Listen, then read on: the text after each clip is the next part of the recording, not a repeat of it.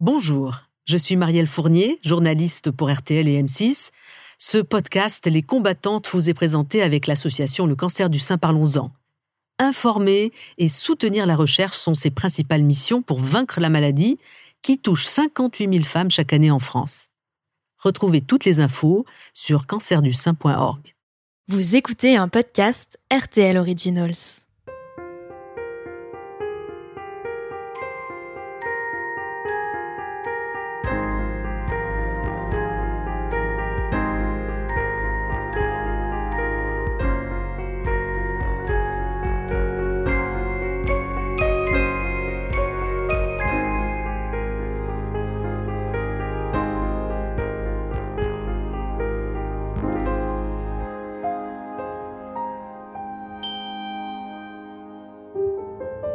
Le cancer du sein est le plus répandu et le plus mortel. Aurélie Lamy, Géraldine Dormoy, Viviane et Lillison, quatre femmes toutes bien différentes, racontent les étapes de la maladie. Quatre récits exceptionnels pour nous faire découvrir leur parcours. Les combattantes est un podcast RTL Originals en quatre épisodes sur le quotidien des femmes qui sont touchées par le cancer du sein n'est plus euh, dans le, cocon euh, médicalisé euh, dans lequel on a été. Mais la grande question de l'après-cancer, c'est la récidive. C'est comment gérer l'épée de Damoclès au-dessus de sa tête. Il y a un avant et un après cancer du sein. Après des mois de traitement et la peur du pire, stop, rideau, fini. Les médecins ont fait leur boulot, vous, vous avez fait le vôtre. Et maintenant, que vous réserve l'avenir? Place à la surveillance, peur de la récidive. Je m'appelle Marielle Fournier, je suis journaliste. Et pour notre quatrième épisode, j'ai demandé à Lillison, Viviane, Géraldine Dormoy et Aurélie Lamy comment la vie reprenait son cours après la maladie. Lillison, vous aviez 29 ans quand le diagnostic est tombé. Aujourd'hui, vous en avez 35. Vous avez raconté avec humour d'ailleurs sur votre blog, puis dans votre BD La guerre des tétons, l'épreuve du cancer. Dans votre cas, justement, vous avez eu un cancer du sein, puis on vous a annoncé que vous aviez une mutation génétique BRCA1, comme Angelina Jolie. Il y a des risques de récidive? Alors non, maintenant parce que j'ai plus de sein. Enfin, j'ai plus de vrai sein, j'ai plus de de ma mère. Donc, je pense que c'est tombé à 0, quelque chose. Et euh, ma mutation, elle fait aussi que j'ai des chances d'avoir un cancer des ovaires. Du coup, je suis hyper suivie pour ça. Et à 40 ans environ, il faudra qu'on me retire les ovaires en prévention. Aurélie Lamy, vous êtes maman de deux adolescents. Vous en êtes où aujourd'hui? C'est derrière vous? Oui, euh, j'ose l'espérer.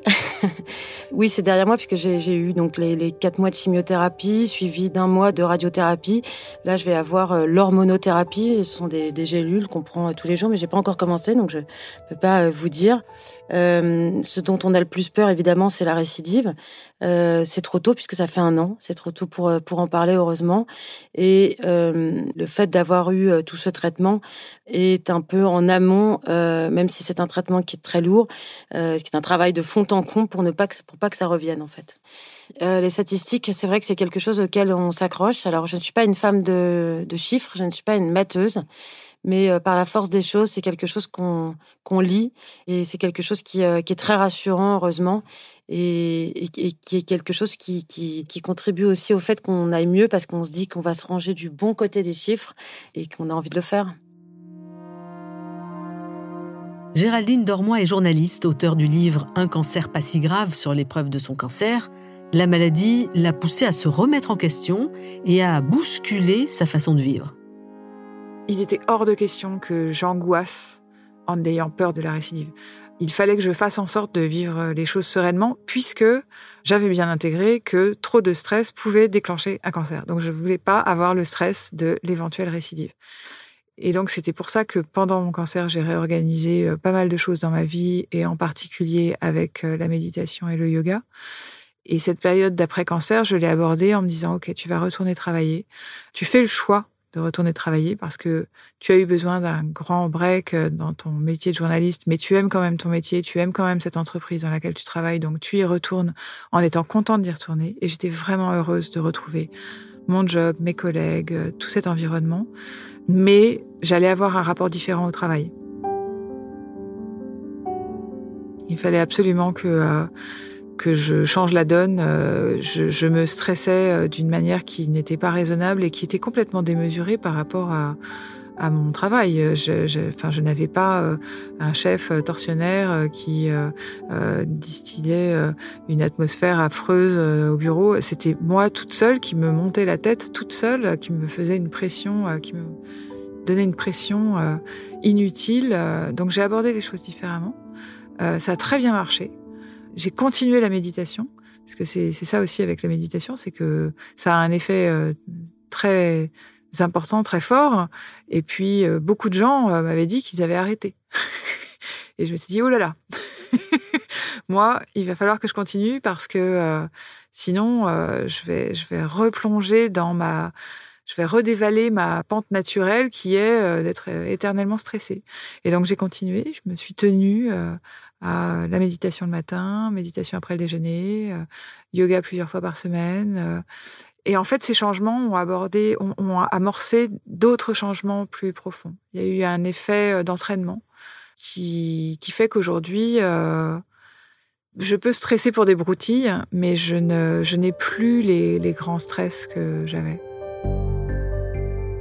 Viviane a un cancer triple négatif. C'est un type de cancer que les médecins connaissent moins, qu'on sait moins bien traiter aussi, avec des risques importants de récidive. Elle est passée par l'opération du sein, la chimio, la radiothérapie, la curithérapie. Alors quand le gros du traitement est terminé, est-ce qu'on se sent quand même libéré, Viviane? Absolument pas. J'ai encore une chimiothérapie euh, par voie orale pour prévenir les récidives de mon cancer. J'ai des effets secondaires que j'avais pas avec la, la chimiothérapie euh, par perfusion. Euh, donc du coup, j'ai des contraintes. Euh, j'ai mal aux pieds, j'ai mal aux jambes. Euh, je mets de la crème, je ne sais pas combien de fois par jour. j'ai beaucoup d'effets secondaires. Mais bon, alors est-ce que c'est la molécule que je tolère moins bien? Est-ce que c'est parce que ça vient se surajouter au traitement précédent? En fait, je suis moins en forme maintenant que quand j'étais sous chimiothérapie, où certes j'avais peut-être pas de cheveux et où j'avais l'air plus malade que maintenant, alors que maintenant j'ai pas du tout l'air malade, mes cheveux ont repoussé, etc. Mais en fait, euh, euh, je suis vachement plus fatiguée euh, que quand j'étais sous chimio tel qu'on se la représente. Le triple négatif, il y a un taux de récidive de l'ordre de 50% les deux premières années. Alors euh, l'homéopathe qui me suit euh, m'a dit quelque chose qui m'a fait énormément de bien. Elle m'a dit attention, les statistiques, c'est pas prédictif. C'est alors c'est vrai que il y a un taux de récidive de 50%, mais d'abord on peut être dans on peut être du bon côté des 50% déjà. Mais vous y pensez beaucoup à ça Ah, énormément. Ça ne me quitte pas. Pour être honnête, ça ne me quitte pas. Je devrais pas, hein, mais mais celui qui me dit, euh, celui qui va me dire faut pas penser à ça, j'ai envie de lui casser la gueule, hein, c'est clair. Parce que 50%, euh, je peux être aussi de l'autre côté, quoi. Enfin, je veux dire, c'est une chance sur deux, c'est pas grand chose une chance sur deux. Enfin, je veux dire, j'avais une chance sur dix d'avoir un cancer, quoi. Euh, je fais partie des 10% des femmes qui ont eu un cancer, et parmi ces 10% de femmes qui ont eu un cancer, je fais partie des 15% qui ont eu un triple négatif, c'est-à-dire je suis 15% des 10%. Et c'est tombé sur moi. Alors, je peux aussi faire partie des 50% qui vont récidiver. Vous voyez, si je compte que sur ma chance, euh, je suis pas sortie de l'auberge. Donc, il faut vraiment que je fasse autre chose. Mm. je peux pas compter que sur la chance. Il faut que je compte aussi sur le sport. Il faut que je compte aussi sur le moral. Il faut que je compte sur, il faut que je reste positive malgré tout ça. Euh, et euh, ben, c'est un travail quotidien. Il y a des fois on le fait très bien, puis il y a des fois on a plus de mal à le faire. On a le droit d'être fatigué, on a le droit de pas avoir le moral. Et c'est 50%, oui, je vis avec. Je, des fois, je vis très bien avec, puis des fois, je vis un peu moins bien avec. Dillison, quand le traitement s'arrête, ça fait quoi? C'est horrible. Non, mais c'est affreux de dire ça, mais j'ai trouvé que l'après-cancer était plus dur que pendant les traitements. On est habitué à aller chez le médecin, à avoir un calendrier avec le lundi ce médecin, le mardi ce médecin, etc. Là, tout d'un coup, bim bam, allez, oust, plus d'hôpital, plus de médecins, plus de groupe, plus de rien. Et on retourne au travail. C'est très, très brutal. C'est très difficile. Comment, en plus, réussir à se définir maintenant avec cette maladie qui te quittera peut-être d'une certaine manière jamais, dans le sens où tu l'as vécu, il y a cette connaissance, il y a cette peur, tu peux pas t'en défaire. En fait, après, je suis allée voir le psy, il m'a un petit peu expliqué. C'est un peu un choc post-traumatique, en fait. L'annonce est tellement forte qu'on débranche son cerveau Et tous les sentiments qui viennent, on les met euh, derrière un mur. Et une fois que les traitements sont finis, on rebranche le cerveau, le mur s'écroule, et là, tout arrive en même temps.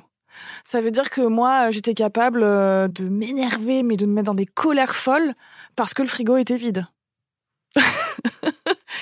et euh, de pleurer pendant une heure devant une photo de chaton. Enfin, complètement euh, n'importe quoi. Aurélie Lamy, vous avez fait un truc spécial le jour où vous avez su que ça y est, le traitement est terminé? Un beau voyage. Un beau voyage en Afrique du Sud avec mes enfants euh, qui était la, la clé et qui a symbolisé la fin des traitements. Donc c'était un peu votre projet pour avancer, c'était la carotte? La carotte. La carotte qui m'a tenue euh, pendant tous ces mois, puisque c'est un voyage qui s'organise, qui se prépare, qui se finance. Et, euh, et c'était la carotte. Pour mes enfants et pour moi. Je suis rentrée en France. Lillison Ouais, j'habitais à Montréal et on est retourné s'installer en France. Ouais, il y avait besoin de marquer, de faire une coupure. Clairement. Ce qui était bien aussi, c'est que ben, je continuais à faire de la bande dessinée et que je me professionnalisais, donc ça a été aussi une coupure. Enfin, j'ai débuté ma carrière comme ça. Et ouais, non, le changement de pays, changer d'appartement, euh, ça a fait du bien aussi euh, d'avoir euh, ce stop-là. Le livre s'est manifesté euh, assez tard, en fait, dans la maladie, en, juillet 2018, quand j'ai rencontré mon éditrice. Et euh, ça n'a pas été euh, quelque chose d'évident pour moi. Il a vraiment fallu que j'en discute avec elle. Donc c'est venu progressivement. La journaliste Géraldine Dormois, qui a raconté tout le parcours de son cancer du sein dans son livre Un cancer pas si grave. En revanche, avoir ce projet-là m'a permis de pouvoir mettre tous les mots possibles sur ce que j'avais vécu et d'aller mais vraiment au, au, fond des choses. Et je continue encore euh, tout ça avec euh, en, en, parlant avec vous, avec toute cette phase de euh, où je, présente le livre, où je, fais des dédicaces, euh, où j'échange avec des avec des, des malades ou des personnes qui ont été malades. Pour moi, c'est une phase de transmission qui est très importante. Ça a plus été euh, une aide euh, en ce sens que euh, quelque chose qui m'a aidé à tenir. Ça, il n'était pas question de tenir puisque euh, j'étais pas à bout. Je l'ai quand même euh, relativement bien vécu toute euh, toute cette épreuve. En revanche, ça ça me permet de d'extérioriser tout ça et d'avoir en tête que ça finira par être derrière moi. Là, je pourrais vraiment refermer le dossier j'ai découvert tellement de personnes euh, extraordinaires, avec beaucoup de courage, avec des personnes avec énormément de valeur, des sacrés nanas, que en fait, ça va m'être difficile de retrouver le monde des gens normaux. Viviane si je pouvais travailler avec des femmes atteintes de cancer du sein, dont je me sens particulièrement proche aujourd'hui et que j'admire particulièrement, oui, oui, je serais très heureuse de pouvoir le faire. Je me vois plus quitter ce monde euh, maintenant que j'ai mis les pieds dedans et il fait partie de moi. Enfin, j'ai l'impression d'être, euh, d'avoir été, euh, oui, marquée au fer rouge par cette maladie et et même si ça se voit pas que j'ai que, que j'ai un cancer du sein, euh, moi je le ressens, je suis marquée dans ma chair, quoi. Comment vous vous sentez aujourd'hui, euh, plus forte ou plus fragile? Super forte. J'ai l'impression d'avoir 15 ans, les couettes au vent. Euh... Je me sens beaucoup plus forte. Plus forte. Ouais. Sans hésiter. Oui, sans hésiter. C'est bizarre de dire que cette expérience négative m'a autant apporté. Lillison. Un nouveau métier qui est quand même le métier dont je rêvais depuis toute petite. Et j'ai enfin osé le faire et c'est génial. Je me sens plus forte euh, parce que maintenant j'ose beaucoup plus faire euh, tout. J'ai encore des trucs à améliorer, c'est sûr. Mais Quoi? Euh, Ben par exemple, euh, j'ai mon permis mais j'ai jamais conduit. parce que j'ai trop peur. Je le ferai un jour. Non, il y a encore des choses à faire. je me connais beaucoup mieux. Euh, j'ai beaucoup plus de ressources. J'en avais déjà pas mal. Et c'est ce qui m'a aidé à traverser euh, ce cancer d'une manière aussi euh, sans que ce soit trop difficile. Géraldine Dormois. Mais je sais que ça peut basculer du jour au lendemain. Je connais ma, la fragilité constitutionnelle du corps humain. Je sais que mon corps reste très mystérieux et que lui seul développera ou non des cellules cancéreuses à nouveau ou pas. Et donc, je fais tout ce qu'il est possible pour moi pour me préserver, ce qui me permet de ne pas trop craindre la récidive, mais je ne me dis pas qu'il n'y aura pas d'autres cancers. Je sais que c'est une éventualité, je, ça ne m'empêche pas de dormir. Si ça arrive, eh bien, je ferai face du mieux que je pourrai je sais que je suis plus fragile qu'une euh, personne qui n'a jamais eu de cancer euh, pendant encore au moins euh, quelques années. Je l'accepte. Je profite de chaque instant de la vie, de chaque personne que j'aime. Je voyage, je fais beaucoup, beaucoup de choses et je me sens très libre. Aurélie Lamy. Je suis très soulagée et je suis surtout très fière. Je suis très fière d'être allée jusqu'au bout. Et oui, je suis soulagée, très soulagée je me sens excessivement différente. Euh, on a souvent euh, entendu cette phrase, il y a un avant et un après qui n'a pas trop de sens euh, tant qu'on n'est pas malade. Moi, je l'ai vraiment vécu, ça. C'est-à-dire que maintenant, je, j'ai une appréhension à la vie qui est très différente, dans le bon côté, puisque je, rien ne me paraît impossible.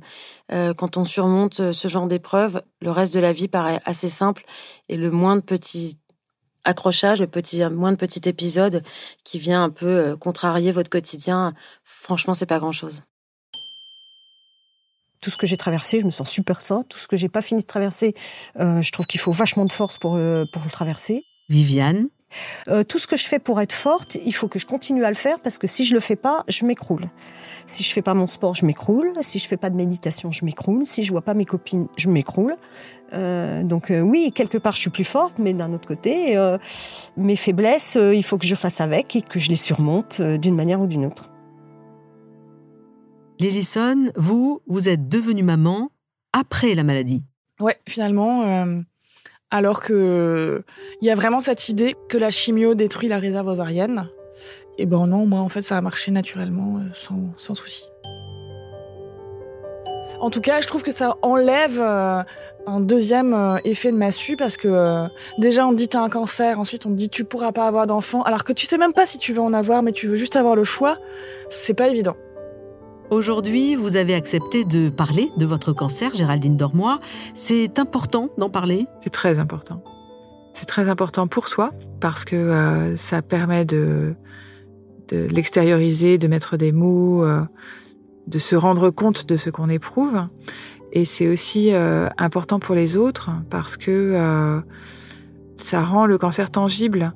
Euh, moi, je n'ai, je n'ai jamais euh, voulu euh, dire à qui que ce soit va faire ta mammo. Hein, est-ce que tu t'es contrôlé Mais j'ai, je suis toujours très heureuse quand on m'envoie. J'ai des amis qui m'envoient des cap écrans de leur de leur emploi du temps ou qui me disent ça y est, j'ai pris rendez-vous grâce à toi. Le simple fait d'avoir l'exemple de quelqu'un qui euh, a été faire sa mammo et euh, même qui a découvert quelque chose et bon, qui n'en est pas morte et qui euh, a vécu les choses relativement sereinement, ça permet de rendre le cancer moins effrayant et donc de mettre d'autres images que ce qu'on avait jusque-là. Et ça, ça ne peut se faire que en parlant.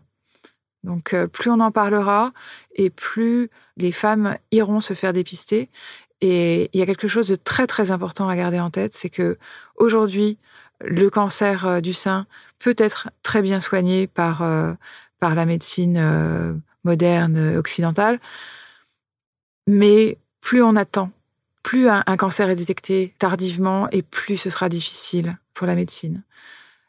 Et je n'oublie pas qu'il y a 12 000 mortes par an et que c'est quand même très souvent des cancers qui ont été difficilement détectés ou, euh, ou détectés trop tard.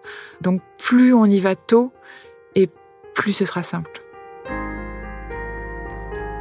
C'était le quatrième épisode du podcast Les combattantes. Nous avons pu découvrir le parcours de ces femmes, Viviane, Aurélie Lamy, Géraldine Dormois et Lillison, qui ont connu la peur, la douleur, la solitude, mais aussi l'espoir et la force. Un immense merci à elles d'avoir dévoilé leur intimité pour aider les autres. Vous pouvez écouter ou réécouter cet épisode et tous les podcasts RTL Originals sur rtl.fr pendant Octobre Rose et même après. Prenez soin de vous et à bientôt.